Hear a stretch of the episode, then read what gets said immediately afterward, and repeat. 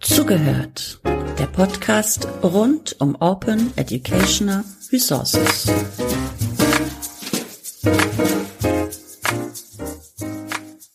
Hallo und herzlich willkommen zum Podcast Zugehört Folge 97. Wir sprechen heute über das Infrastrukturprojekt Produktdatenbank Alphabetisierung und Grundbildung. Wir, das sind Robin Rothe, wissenschaftlicher Mitarbeiter am DIE, dem Deutschen Institut für Erwachsenenbildung. Hallo, Herr Rothe. Hallo, Frau Grimm. Und ich bin Susanne Grimm. November 2019 ging das Infrastrukturprojekt PAG an den Start. Projektende ist Juni 2023.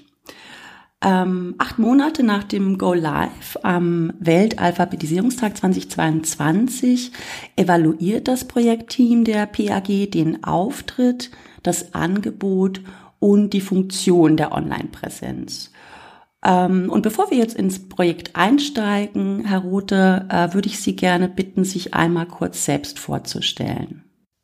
Ja, sehr gerne. Mein Name ist Robin Roth, wie Sie ja schon gesagt haben, wissenschaftlicher Mitarbeiter für die Projektkoordination in dem Projekt Produktdatenbank Alphabetisierung und Grundbildung 2. Die zwei lassen wir in meinem internen Sprachgebrauch sehr häufig weg, also für die PAG zuständig. Ich bin von Hause aus, wie ich immer so sage, Diplompädagoge mit dem Schwerpunkt Erwachsenenbildung, Weiterbildung und noch dazu Bibliothekar und Bibliotheksinformatiker.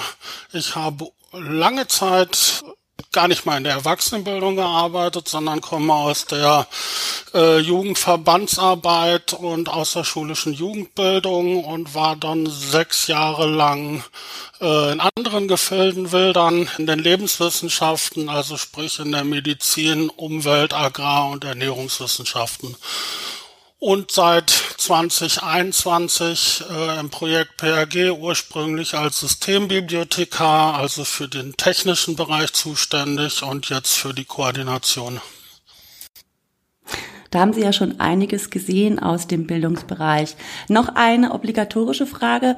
Wie sind Sie persönlich zum Thema OER gekommen? Ja, das war ursprünglich eben, in, wie ich schon erwähnt hatte, ähm, in der außerschulischen Jugendarbeit ähm, habe ich so im Bereich 2005, 2006 äh, händeringend nach Materialien gesucht, also Unterrichtsmaterial, Übungsblätter, Übungshefte und zu der Zeit war OER mir noch kein Begriff gewesen. Ich bin mir auch gar nicht so sicher, wie vielen anderen das zu dem Zeitpunkt ein Begriff war. Aber ich hätte genau das zu dem Zeitpunkt gebraucht. Das ist mir dann später, 2013, 14, wo ich so in den Bereich der Open Access Bewegung reinkam, wieder äh, in Erinnerung gekommen und dachte mir, ja, das ist eigentlich auch deswegen der Grund, weswegen ich Open Access sehr wichtig finde und seitdem hat mich das auch nicht mehr losgelassen. Gar nicht mal so sehr, dass OER als Kernthema dabei war, sondern insbesondere als ich in die Lebenswissenschaften eingestiegen bin und dort im Bereich Forschungsdatenmanagement tätig war, dass das ein begleitendes Thema gewesen ist, das gar nicht großartig erwähnt wurde, aber eben immer bei diesen Gedanken Open Access, Open Data insofern eine Rolle gespielt hat, weil auch dort im Hochschulbereich viele Leute dabei waren, die quer eingestiegen sind, die ähm, vielleicht aus ganz anderen Bereichen sind und deswegen immer Unterrichtsmaterial und Lernmaterial vor allen Dingen brauchten. Und das deswegen, weil man eben aus der Open Access Bewegung kam, sowieso ein Grundgedanke war, die eigenen Präsentationsfolien, die eigenen Handlungsempfehlungen unter einer freien Lizenz zur Verfügung zu stellen. Und jetzt brauchen wir für das Gespräch noch eine Begriffsklärung, ähm, Alphabetisierung und Grundbildung. Was versteht man darunter und in welchen Bildungsbereichen sind diese zu verorten? Ja, ähm, Alphabetisierung ist im Prinzip genau das, wie man sich, was man sich darunter vorstellt. Es geht dabei um den Erwerb von äh, Lese- und Schreibkompetenzen. Man denkt dabei normalerweise immer äh, in Deutschland, das kann ja eigentlich gar nicht sein, wir sind ja ein relativ reiches Land. Äh, nichtsdestotrotz gibt es über sechs Millionen Personen, die in Deutschland leben, die nicht richtig lesen und schreiben können. Das bedeutet meistens nicht, das denkt man sich ja immer bei Analphabetismus dabei, dass die Leute gar nicht lesen und schreiben können. Es geht dabei eher um den funktionalen Analphabetismus in der Form, dass Leute aufgrund unterschiedlichen Gründen äh, in den Familien, aufgrund des Werdegangs, möglicherweise Schicksalsschläge, ähm, zwar lesen und schreiben können, aber dieses nur auf Wort- beziehungsweise Satzebene. Und genau da setzt äh, Alphabetisierung ähm, als Thema in der Erwachsenenbildung an in der Form, dass es darum geht, diese, diesen funktionalen Analphabetismus aufzubrechen und fließend lesen und schreiben zu lernen. Grundbildung dahingegen baut darauf auf, dass es ähm, ein Kompetenzlevel über der Alphabetisierung und äh, die Kultusministerkonferenz hat es mal so dargestellt, ähm, dass es dabei geht, äh, Kompetenzen zu erwerben, die eine erfolgreiche Teilnahme an der Gesellschaft ermöglichen.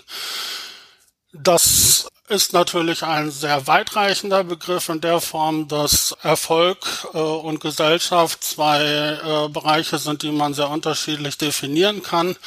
In der Regel sagt man, dass es die Kompetenzen sind, die man im Grundschulbereich beziehungsweise erweitert im Primarbereich unter normalen Umständen äh, auf der klassischen Art und Weise ähm, auf dem ersten Bildungsweg erlernen würde aber wie ich ja schon erwähnte, das immer wieder aufgrund von Schicksalsschlägen oder sonstigen Ereignissen äh, sehr vielen Menschen in Deutschland so nicht ermöglicht wurde, beziehungsweise nicht möglich ist. Und genau in dem Bereich äh, geht es darum, in dem Quartärbereich, äh, wenn man sich innerhalb der äh, klassischen Bildungsbereiche aufhält, diese zu erwerben. Dieses ist, ähm, ich habe gesagt, man sagt, dass es die Fähigkeiten sind, die man im Grundschul- beziehungsweise im Primarbereich erwirbt. Ähm, das ist ein Stück weit erweitert, da es eben Grundbildung auch im Bereich der finanziellen Grundbildung geht, also sprich, wie man einen Haushalt führt oder eben auch nicht mehr ganz so neu die digitale Grundbildung, wie man sich im Internet bewegt, wie man Fake News erkennt, äh, wie man erkennt, was eine seriöse Seite ist und allgemein diese Kompetenzen zu erwerben. Das sind Dinge, die natürlich auch über den Primarbereich hinausgehen. Vielen Dank schon mal für die äh, detaillierten Eindrücke hierzu. Ähm, das Projekt PAG ging Ende 2019, also vor rund dreieinhalb Jahren an den Start.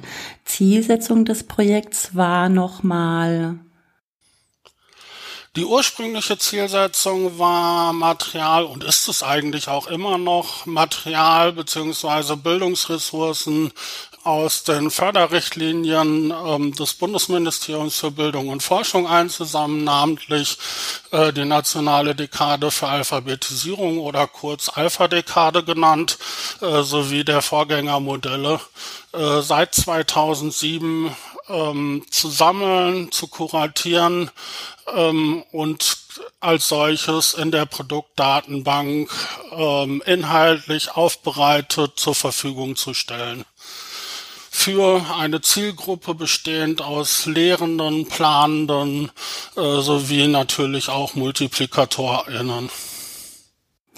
Das äh, Go Live der PAG fand am Weltalphabetisierungstag 2022 statt. Können Sie mir drei Lessons learned aus diesem Projekt nennen?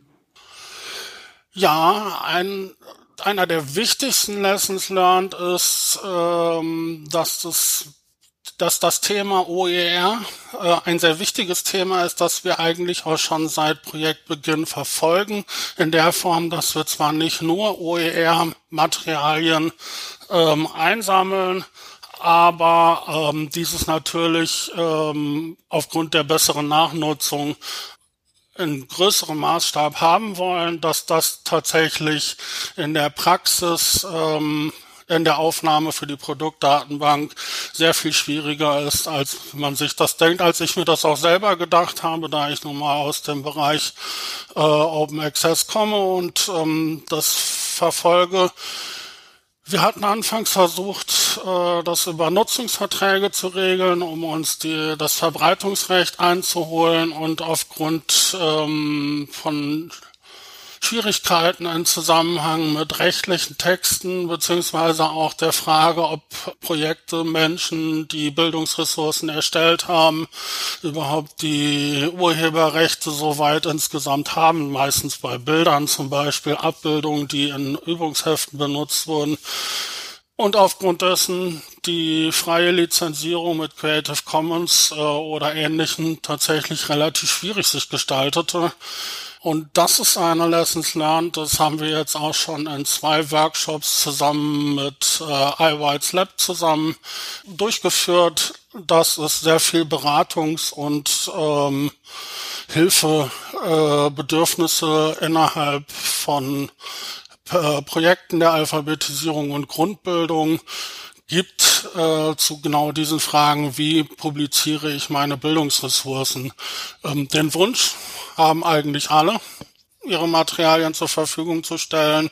Nur das Know-how beziehungsweise auch die Rahmenbedingungen dazu äh, fehlen meistens, was natürlich auch in der Natur der Sache liegt, wie ich das im Retrospektiv mir auch dann äh, denken konnte, äh, aufgrund der Tatsache, ähm, dass es ja Projekte sind, die in erster und vor allen Dingen vorderster Linie sich um Alphabetisierung und Grundbildung aus äh, erziehungswissenschaftlicher beziehungsweise erwachsenenbildnerischer äh, Perspektive betrachten und dort natürlich die Expertise vorliegt und nicht unbedingt im Bereich äh, Urheberrecht, äh, Datenschutzrecht. Datenschutzrechte sind natürlich im einen Bereich, der, äh, der mitgedacht werden muss, aber auch da ähm, ist das nicht so einfach. Das ist einer der wesentlichen Lessons learned. Der andere Lessons learned ist, ähm, was ich mir auch vorher immer schon als wichtig empfunden habe, ist die Tatsache, dass auch äh, die Verzeichnung von Materialien, die urheberrechtlich geschützt sind und deswegen nicht frei zugänglich sind, äh, eine wichtige Sache ist, aufgrund der Tatsache, dass dann nachnutzende Leute, die die Produktdatenbank sich anschauen, sehen können, aha, ähm, da hat aber auf jeden Fall schon mal jemand sich Gedanken gemacht und offensichtlich Material zusammengestellt und den könnte ich ja mal fragen. Auf jeden Fall muss ich da nicht jetzt alleine die ganze Zeit nochmal die, äh, das Rad neu erfinden, sondern ich kann halt jemanden entdecken, identifizieren, den ich äh, fragen kann.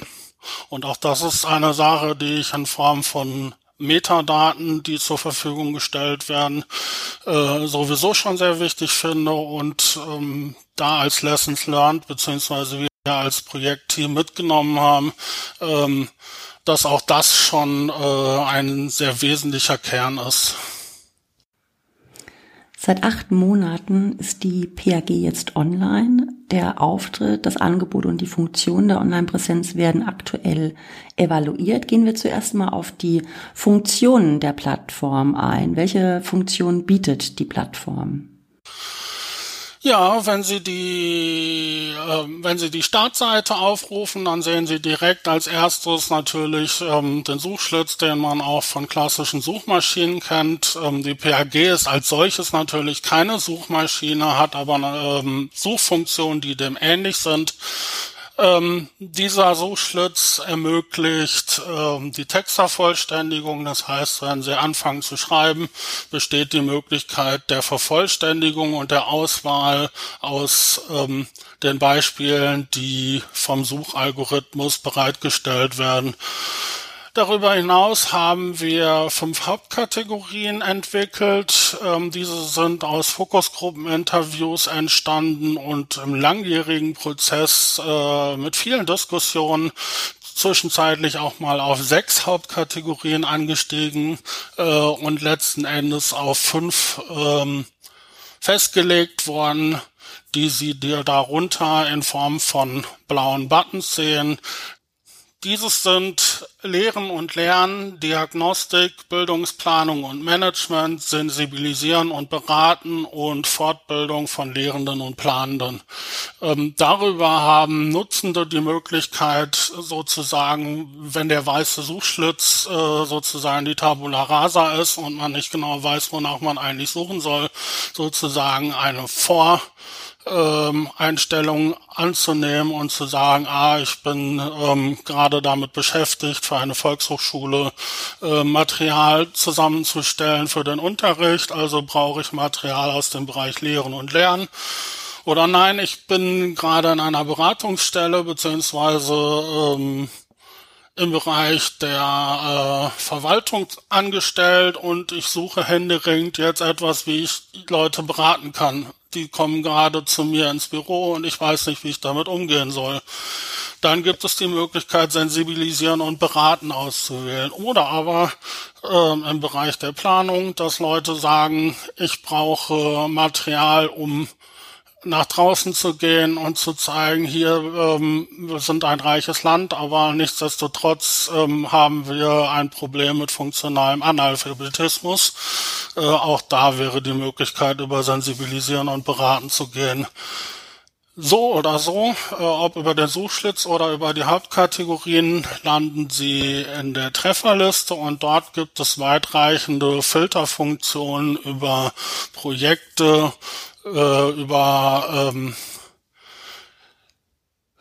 Themen, Inhalte, die äh, ausgewählt werden können äh, und darüber die Suche verfeinert werden können.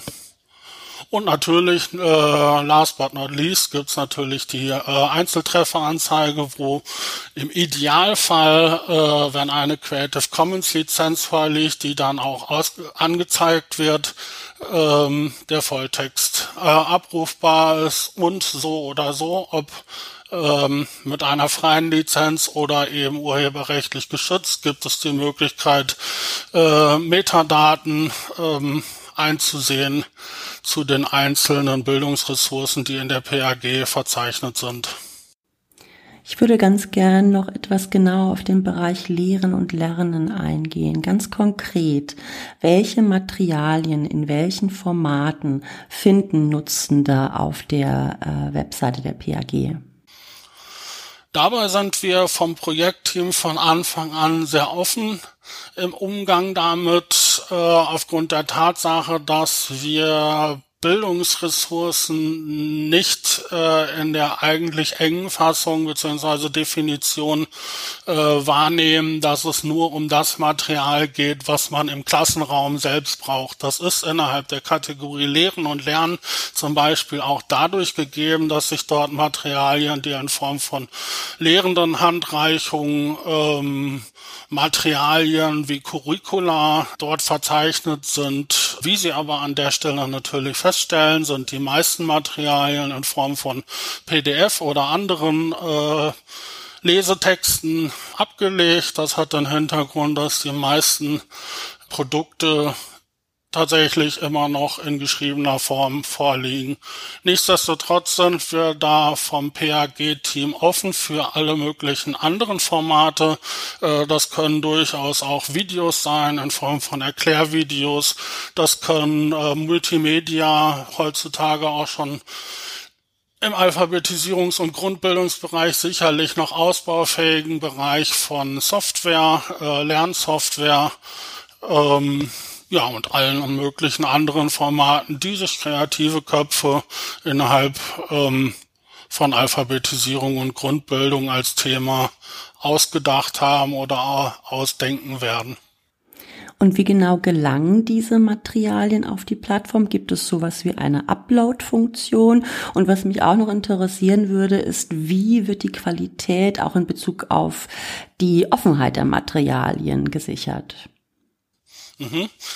Ähm, zu Beginn des Projektes bis ungefähr 2021, 2022 war die Quelle hauptsächlich die Monitoringberichte aus der nationalen Dekade für Alphabetisierung ähm, die wir im Projektteam uns angeschaut haben, durchforstet haben, welche Materialien sind innerhalb der Projekte der Alpha-Dekade entstanden, ähm, können wir die auffinden, lassen sich die identifizieren, dass wir die dann anschließend inhaltlich ähm, aufgewertet haben, eine Qualitätssicherung bei diesen Materialien war zu dem Zeitpunkt nur insofern notwendig, dass wir natürlich schauen mussten, ist der Umfang geeignet, dass der auch ähm, der Nachwelt sozusagen über die PAG äh, zur Verfügung gestellt wird. Es gibt Materialien oder es gab Materialien, die ähm,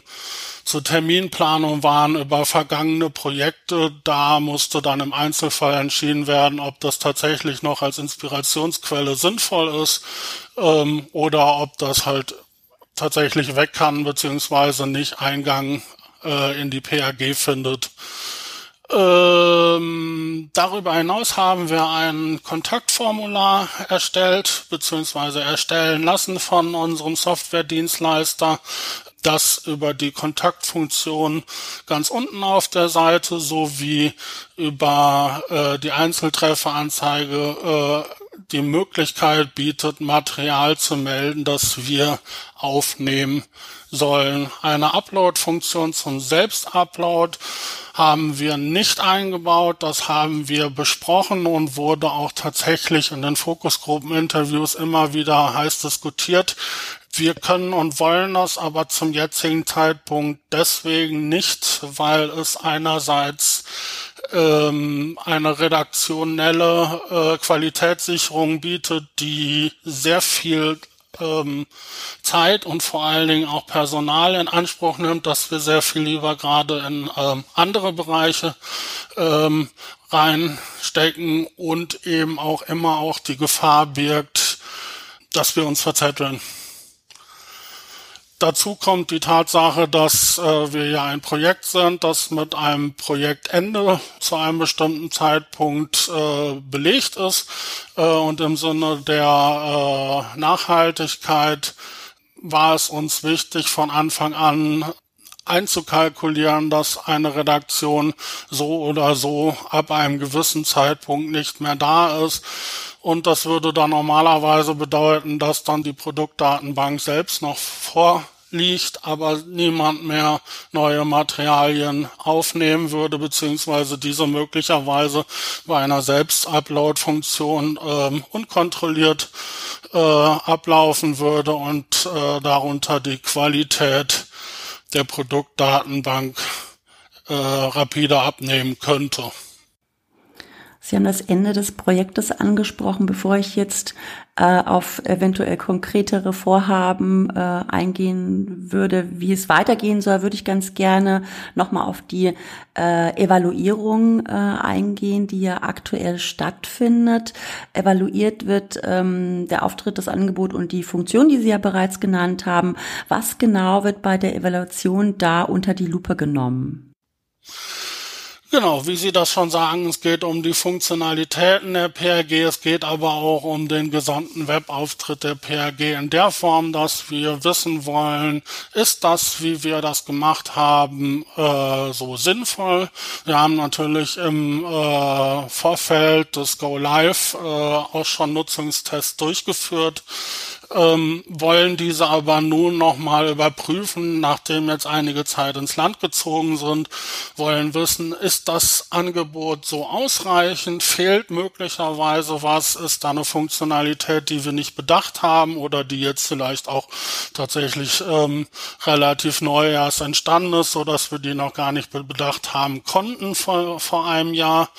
Oder aber auch genau andersrum ist das zu äh, erschlagend haben wir zu viele Funktionalitäten. Ähm, wäre das möglicherweise äh, im Sinne von äh, einfachen, barrierefreien Zugängen äh, wünschenswerter, weniger Funktionen zu haben. Auch das würden wir dann gerne wissen wollen.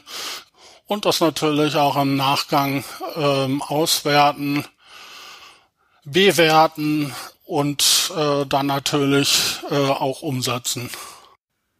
Jetzt steht natürlich das Ende des Projektes bevor.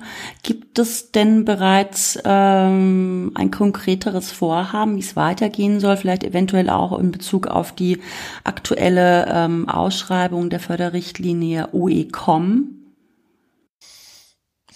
Ähm, ja, zu der aktuellen Ausschreibung OERCOM ähm, wird die PAG direkt nicht teilnehmen, da wir, wie ich ja schon ausgeführt habe, OER begleiten und natürlich auch fördern wollen, insbesondere im Bereich der Alphabetisierung und Grundbildung, das aber nicht unser Kernthema ist. Ähm, es wird weitergehen, das ist auf jeden Fall klar. Ähm, es wird jetzt ähm, eine dreimonatige Übergangsphase geben, also in der Form, dass es die PAG 2 äh, voraussichtlich bis September 2023 äh, in der jetzigen Konstellation äh, vorgeführt, fortgeführt wird und auch ähm, vorbereitet wird für eine neue Projektphase, die dann voraussichtlich äh, im Oktober 23 starten wird und ähm, auch die Ausrichtung aus den bereits genannten Lessons learned ähm, neu justiert. Ähm, da ist es aber zum jetzigen Zeitpunkt noch ein bisschen zu früh, dass ich da äh, die Katze aus dem Sack lassen kann. Vielen Dank. Ähm, ja, ich bin hier an dieser Stelle an meinem, äh, am Ende meines Fragenkatalogs angekommen. Gibt es denn noch das eine oder andere, das ich nicht angesprochen habe? Es gibt sicherlich noch etliche Fragen, die man stellen könnte, aber gibt es vielleicht äh, eine Sache, die Sie gerne noch ansprechen wollten? Ne? Ja, Sie haben ja schon die Evaluation angesprochen. Ähm, ich würde mich oder wir vom gesamten Team würden uns natürlich freuen, wenn äh, die Zuhörenden ähm, daran teilnehmen würden, wenn es eben auch noch weitere Beteiligte daran gibt. Äh, ursprünglich war die Evaluation bis zum 15. Juni angesiedelt. Wir haben diese nun erweitert bis zum Ende des Monats, also bis zum 30. Juni. Das heißt, ähm, wer möchte, wer sich daran dafür interessiert, wer möglicherweise auch vorher schon darauf ähm, äh, auf der PAG aufmerksam geworden ist, kann gerne auf ähm, alpha-material.de ähm, die PAG selbst natürlich austesten und aber dort auch über das äh, Hinweisfeld ähm, an der Umfrage teilnehmen. Prima, wir verlinken in unseren äh, Shownotes natürlich auch auf die äh, Evaluation und auf die Webseite. Ähm, herzlichen Dank, Herr Rote, für Ihre Zeit und für die Eindrücke und ähm, da bleibt mir nichts anderes mehr übrig, als Ihnen noch viel Erfolg bei der Evaluation des Angebotes zu wünschen.